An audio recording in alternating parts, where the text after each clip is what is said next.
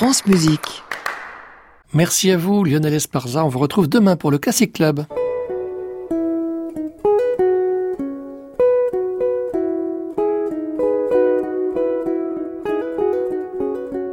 Arnaud Merlin, le portrait contemporain. France Musique.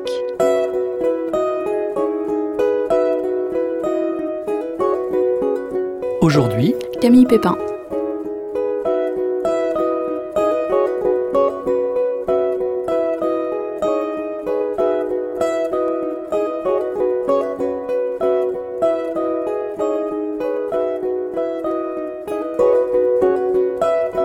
Bonsoir à tous. Ce soir, dans le portrait contemporain, j'ai le grand plaisir de recevoir Camille Pépin.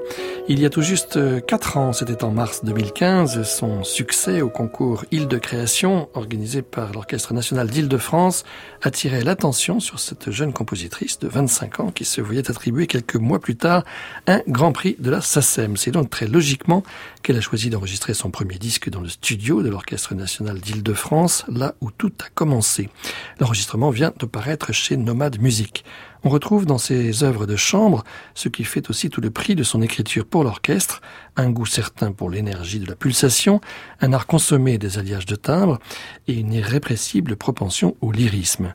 Une heure de voyage dans la musique de chambre de Camille Pépin, c'est notre plaisir du soir sur France Musique.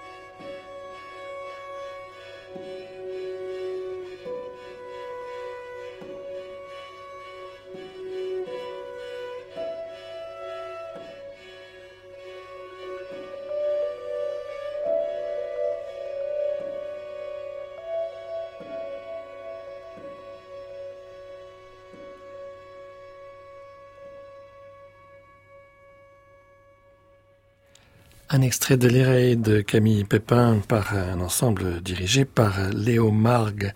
Bonsoir Camille Pépin. Bonsoir Arnaud. C'est avec ce titre que s'ouvre ce disque qui vient de paraître chez Nomad Music, un disque de musique de chambre. C'est vrai qu'on vous connaît davantage par vos travaux pour l'orchestre, puisque c'est comme ça qu'on vous a repéré il y a à peu près quatre ans et on sent euh, l'orchestratrice déjà dans cette œuvre de musique de chambre. Oui, c'est vrai.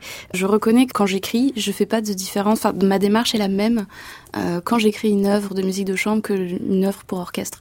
Euh, justement, ce qui m'intéresse dans la musique de chambre, c'est parfois de retrouver des sonorités orchestrales en, en çcherchant vraiment les mélanges de timbres, les alliages. Même quand je suis en train d'écrire, je, je, pense à faire des fonds orchestraux, ce qu'on ce qu'on apprend à faire en, en classe d'orchestration, et je le fais aussi en musique de chambre. Donc ça donne des partitions assez euh, denses, même sur le papier. Parfois, les interprètes, quand ils découvrent la partition, ils disent oh là là, mais euh, c'est noir, il y, a, des notes partout. Et euh, c'est quand on joue et quand on écoute après qu'on comprend ce que j'ai voulu faire. Mhm. Mais c'est vrai que parfois, au premier regard, c'est pas forcément évident pour les interprètes.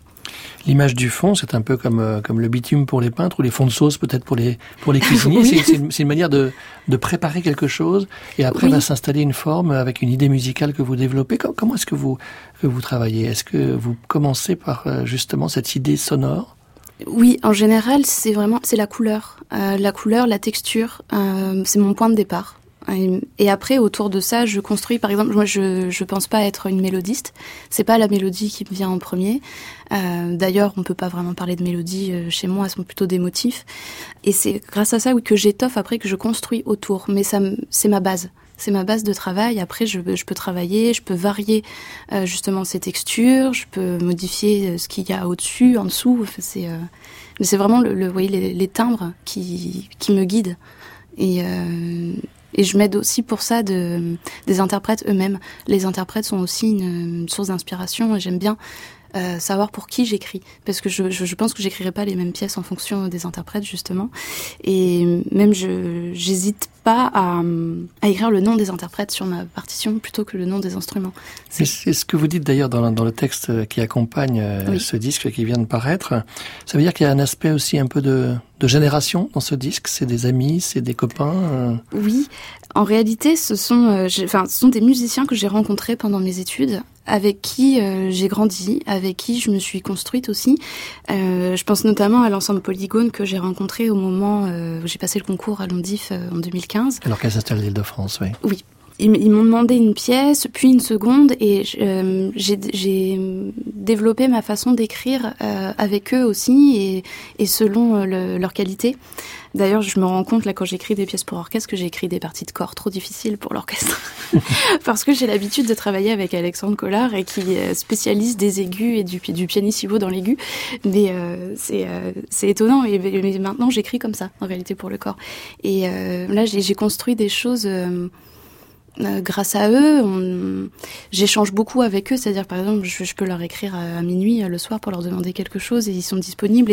Et c'est merveilleux. C'est comme ça que qu'on apprend le plus en réalité. C'est pas, sont pas les moments euh, où on est seul chez soi à se demander si on met euh, piano ou mezzo piano. Ce sont les moments où on est en train de construire les choses, on voit les, les œuvres naître euh, avec les interprètes. Sur ce disque, il y a aussi un, cycle de mélodies sur des textes de, James Joyce avec Fiona McGone. Alors Fiona McGone, vous l'avez aussi rencontrée au conservatoire? Oui, j'ai rencontré au conservatoire de Paris. Euh, et Fiona, ça a été un coup de cœur euh, musical. Je, l'ai entendu euh, et c'était euh, la révélation. Et je me suis dit, si, si j'écris une pièce avec voix, ce sera pour Fiona. Et quand on m'a proposé euh, Chamber Music de mettre en, musique ce, recueil de poèmes de Joyce, j'ai pensé immédiatement euh, à elle. En plus, Fiona est écossaise, donc elle a un, anglais qui est parfait. Ça correspondait à merveille au projet.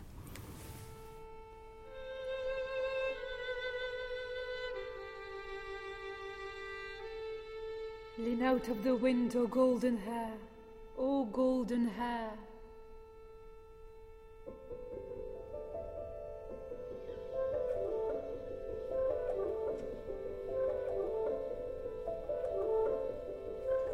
Lean out of the window, lean out, golden hair. I heard you singing a Maria. Lean out of the window,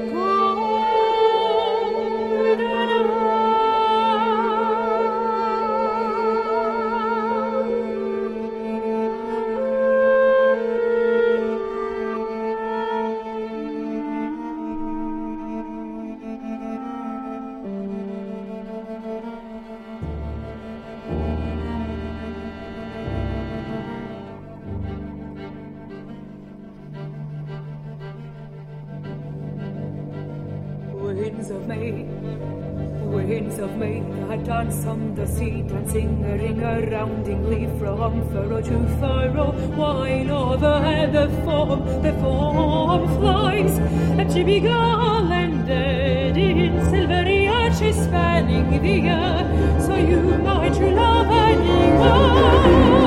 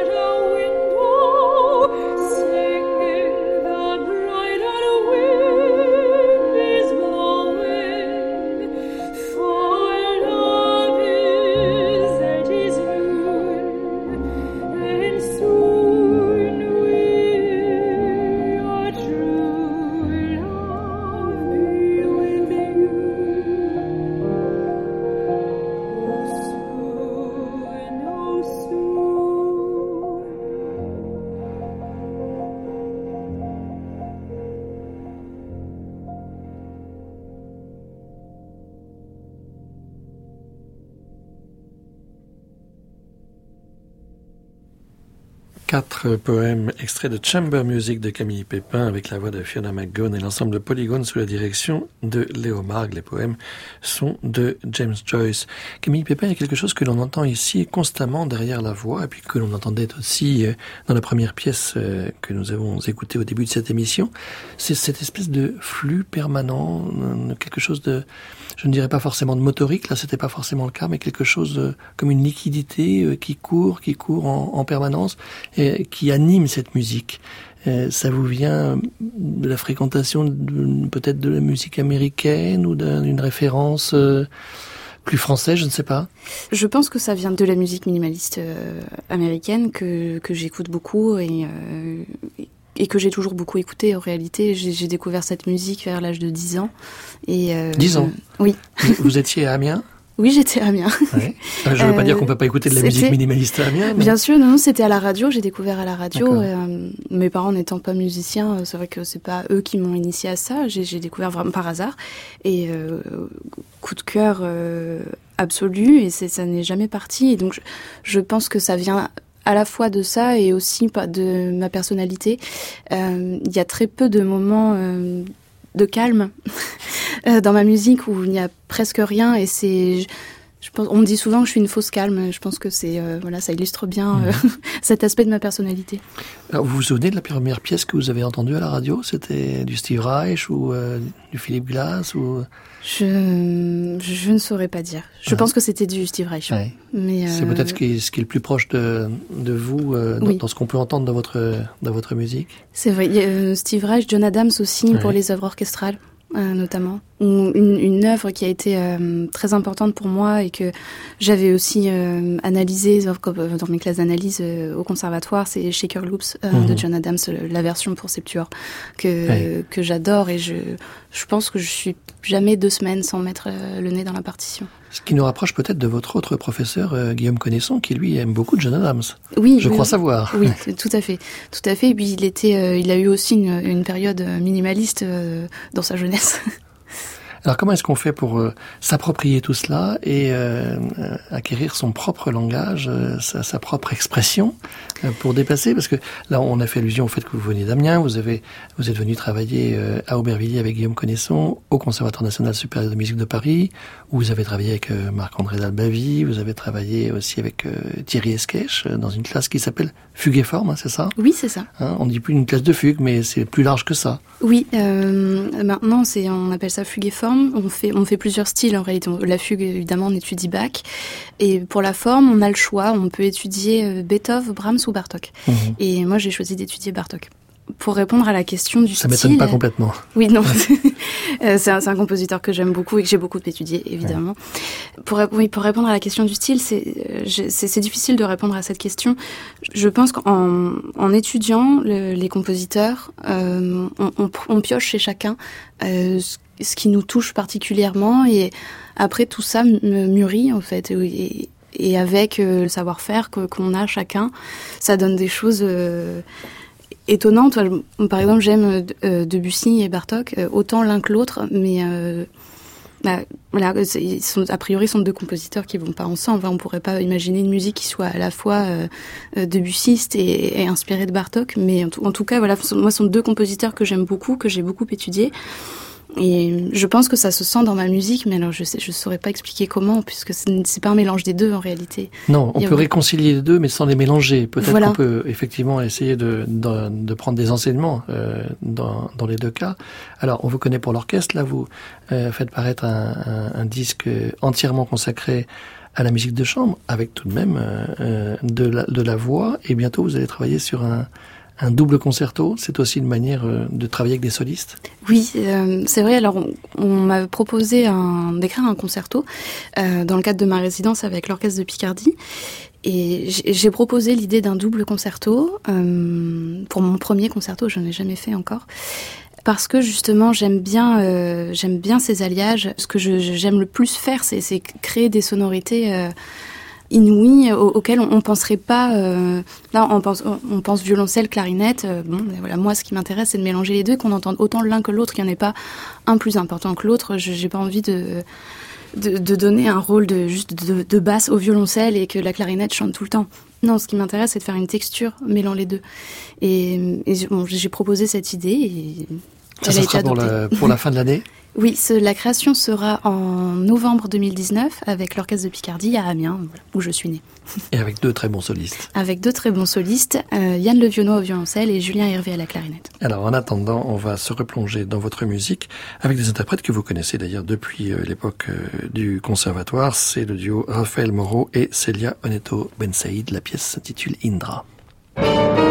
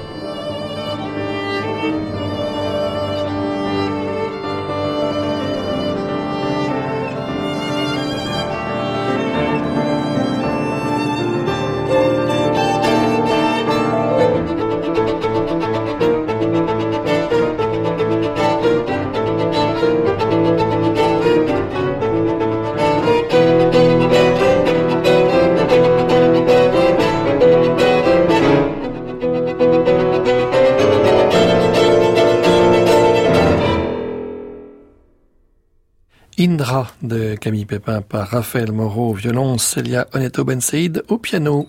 Le portrait contemporain, Arnaud Merlin, France Musique. Indra, qu'est-ce que ça signifie, euh, Camille Pépin, ce qu'on vient d'entendre? Alors Indra, c'est le dieu de la guerre dans la mythologie hindoue. Alors, euh, pourquoi le dieu de la guerre? Pour deux raisons. En réalité, euh, quand on m'a demandé cette pièce, c'est une commande du Festival Présence Féminine, on m'a demandé une pièce en hommage à une compositrice du passé. J'ai choisi de rendre hommage à Lily Boulanger. Et euh, Lily Boulanger a elle aussi, quand elle était euh, très jeune, était inspirée par la mythologie hindoue. Donc, je me suis renseignée et j'ai trouvé ce dieu de la guerre et je me suis dit que ça correspondrait euh, merveilleusement aux, aux deux interprètes qui allaient faire la création, et qui sont toutes deux euh, des artistes et des femmes de caractère, des femmes de caractère. et euh, voilà, et c'est vraiment ce- à la fois euh, c'est euh, cette, mythologie et euh, le le jeu même euh, de ces interprètes qui m'a qui m'a inspiré pour écrire cette pièce. Indra, c'est donc euh, pour euh, violon et piano. Vous avez écrit une autre pièce tout récemment, Camille Pépin, pour violon et piano. Ça s'appelle Autumn Rhythm et c'était pour le concours Long Thibault, on doit dire Long Thibault Crespin même maintenant. C'est tout, récent Oui, c'était en, en novembre à la Maison de la Radio. Euh, une, une très très belle expérience pour ma part puisque j'ai pu entendre euh, ma pièce créée Ah oui. six fois la même journée euh, avec des interprétations en plus complètement différentes et ce qui a été euh, très enrichissant pour moi. Euh, j'ai- en général, je dois attendre plusieurs semaines, plusieurs mois pour entendre les pièces après la création, pour entendre les reprises et, et là, dans la même journée, j'ai entendu six fois. Alors, il y a peut-être des choses qui n'étaient pas bien du tout dans les interprétations, mais est-ce que ça Non, vous ça a va. donné des idées euh, éventuellement dans la façon d'entendre votre musique?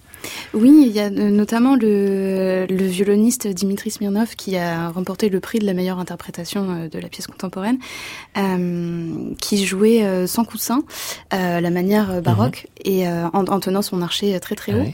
Et ça donnait une sonorité vraiment euh, populaire, euh, en réalité, pour cette pièce, et ça fonctionnait très très bien. Et quelques jours euh, après le concours Lontibo, j'ai travaillé avec le trio Sora, qui, qui joue mon trio, euh, et la violoniste me disait, mais oui, mais depuis que, que j'ai vu Dimitri euh, jouer comme ça, je me suis dit que c'est ça qu'il fallait faire aussi pour cette pièce, et donc ça a lancé tout un truc, et maintenant les, les violonistes jouent comme ça, donc je trouve ça intéressant, c'est vrai que moi je n'aurais jamais pensé toute seule. Luna, dont nous allons écouter un mouvement euh, tout de suite. Alors là, c'est c'est une pièce qui a été écrite pour des musiciens de, de l'ensemble, à leur demande en fait, hein, c'est ça Oui, tout à fait. C'est la, la violoncelliste euh, de l'ensemble Polygone, Natacha Colmez, euh, que j'ai rencontrée au concours de l'Orchestre national d'Île-de-France en 2015, qui m'a demandé euh, d'écrire une pièce tout spécialement pour, pour leur ensemble. Et euh, au début, j'étais un petit peu surprise quand j'ai découvert euh, l'effectif euh, de leur ensemble, donc violon, violoncelle, corps, clarinette, piano. Je me suis dit, mais quel ensemble atypique, qu'est-ce que je vais bien pouvoir faire? Et après, je me suis dit que finalement, c'était un ensemble qui réunissait toutes les familles euh, d'instruments de l'orchestre. Donc, j'allais faire une pièce pour orchestre, pour cinq. En trois mouvements, avec une avec une forme qui va qui va vers vers la lumière, en partant de quelque chose d'assez sombre, d'assez nocturne. Oui, il y a trois mouvements, Luna, Aurora et Sol, donc qui font référence au, au dieu de la lumière du ciel euh, dans la mythologie romaine. On a Luna qui a un, nocturne euh, lent, mystérieux, assez sombre. Aurora qui sert de transition pour amener une, danse solaire comme finale. On a l'impression, peut-être en écoutant le premier mouvement qu'on qu'on va entendre euh, tout de suite, que c'est, euh, j'allais dire, votre face cachée, c'est la- ça s'appelle Luna. Mais peut-être que euh, j'ai l'impression que vous auriez envie de travailler euh, là-dessus euh, dans, dans les années qui viennent. Peut-être que votre votre côté plus solaire, plus exposé euh, jusqu'ici, va laisser la place à quelque chose de plus intime dans les années qui viennent. Est-ce que je me trompe? C'est possible. Euh, je sais absolument pas euh, ce que je vais écrire euh, demain, mais euh, mais c'est vrai que j'ai j'ai ce côté-là aussi. Et euh, selon les inspirations, selon les moments de la vie aussi, euh, ça peut euh, ça peut influencer sur les les couleurs euh, que je recherche dans ma musique. L'introspection, ça va aussi de pair avec un langage que vous développez. Comment est-ce que vous le qualifieriez, ce langage? Il y a de la modalité, Oui. essentiellement? Oui, c'est vrai. Je, je fonctionne beaucoup avec les modes. J'ai pas l'impression d'être une harmoniste. Je je- j'ai pas l'impression de fonctionner comme ça. C'est les, les couleurs, les timbres qui me guident en premier, et ça s'inscrit euh, dans un mode. Parfois j'ai des modes qui se superposent, mais pas bien longtemps. Euh, c'est assez, tout ça fonctionne de manière assez euh, empirique, si je puis dire. C'est, je, je réfléchis pas à ça quand j'écris. Je, je, me, je me laisse vraiment guider et ça marche ou ça marche pas. C'est beaucoup d'essais aussi. Moi, je, pratique beaucoup la gomme. Euh, J'efface beaucoup. C'est assez laborieux parfois, mais euh, j'ai pas de, j'ai pas de règles de pour le langage, euh, en tout cas, j'ai non, j'ai pas de règles. En tout cas, il y a quelque chose qui, qui est très euh, prégnant, c'est c'est l'image. On a l'impression que vous voyez des images quand vous, quand vous écrivez de la musique. Oui, c'est vrai. D'ailleurs, euh, mes, sources d'inspiration sont souvent des tableaux, euh, la, peinture. Euh, J'ai besoin d'avoir ça. J'ai besoin d'avoir ce point de départ. Et, même quand j'écris, même si c'est visuel, j'ai besoin que ça raconte une histoire aussi. J'ai besoin de. Parfois, je suis embêtée. Quand je bloque, je me rends compte c'est parce que je sais pas où je vais. Je sais pas ce que je veux raconter. Donc, c'est c'est là-dessus que, que j'aime travailler aussi.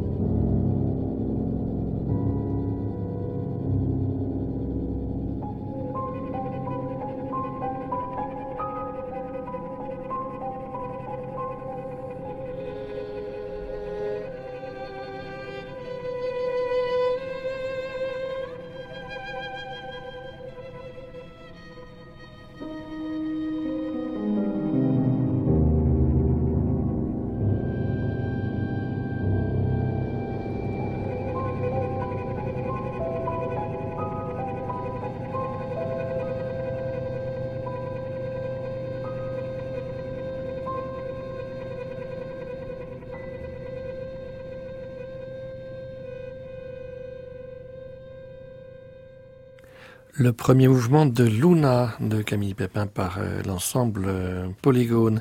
Camille Pépin, euh, parmi vos projets, vos prochaines créations, il y a une pièce qui s'intitule Nighthawks. On reste dans une atmosphère nocturne. Est-ce qu'il faut y entendre une allusion au célèbre tableau de Edward Hopper? Oui, tout à fait. C'est Anaïs Godemar, la harpiste Anaïs Godemar, qui m'a demandé cette pièce et elle voulait un thème sur les oiseaux. Donc euh, on en a beaucoup parlé euh, toutes les deux et comme elle avait déjà les, les oiseaux de la nature euh, présentes dans, dans son programme, notamment avec Daquin ou Rameau, je lui ai proposé l'idée de ce tableau de Hopper, Nighthawks, qui veut dire oiseau de nuit, où évidemment il n'y a pas de vrais oiseaux. Et elle a été enchantée par l'idée et j'avais on a imaginé ensemble que dans, dans cette pièce, on allait essayer de rentrer euh, dans ce dans ce bar où sont les personnages euh, principaux puisqu'on a euh, l'extérieur on a la rue enfin qui est sur la, la gauche du tableau. Et cette vitrine très lumineuse en tout coup il y a un contraste très fort. Et avec Anaïs on imaginait vraiment qu'au fur et à mesure de la pièce on allait rentrer à l'intérieur de ce diner pour essayer de comprendre ce qui se passait puisque personne n'en sait rien. On- Ouais. les personnages ne parlent pas chacun a l'air occupé dans son coin.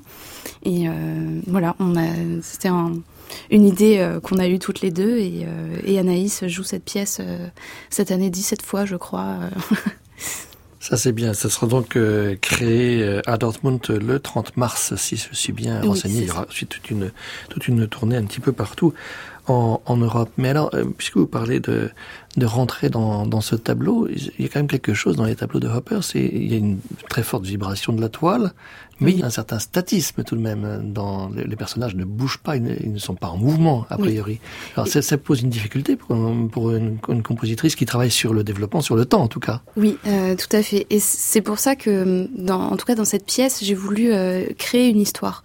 Euh, je voulais vraiment qu'au tout début, dans l'introduction, on soit dans cette rue qui est sombre et déserte. Donc il y a vraiment pas grand chose au, au- tout début de cette pièce. Euh, J'utilise la, la harpe avec archer. euh, Et au fur et à mesure, le rythme arrive. Et ce qui est difficile pour moi, parce qu'en général, je commence souvent par du rythme. Je commence déjà avec le rythme pour, le- pour les pièces. Et là, je- il, il apparaît euh, au fur et à mesure et c'est ça, crée le, passage dans ce diner. Et j'ai essayé d'imaginer ce qui se passait euh, en- entre les personnages. Donc, euh, il y a différents registres qui sont utilisés en fonction des personnages présents dans ce tableau.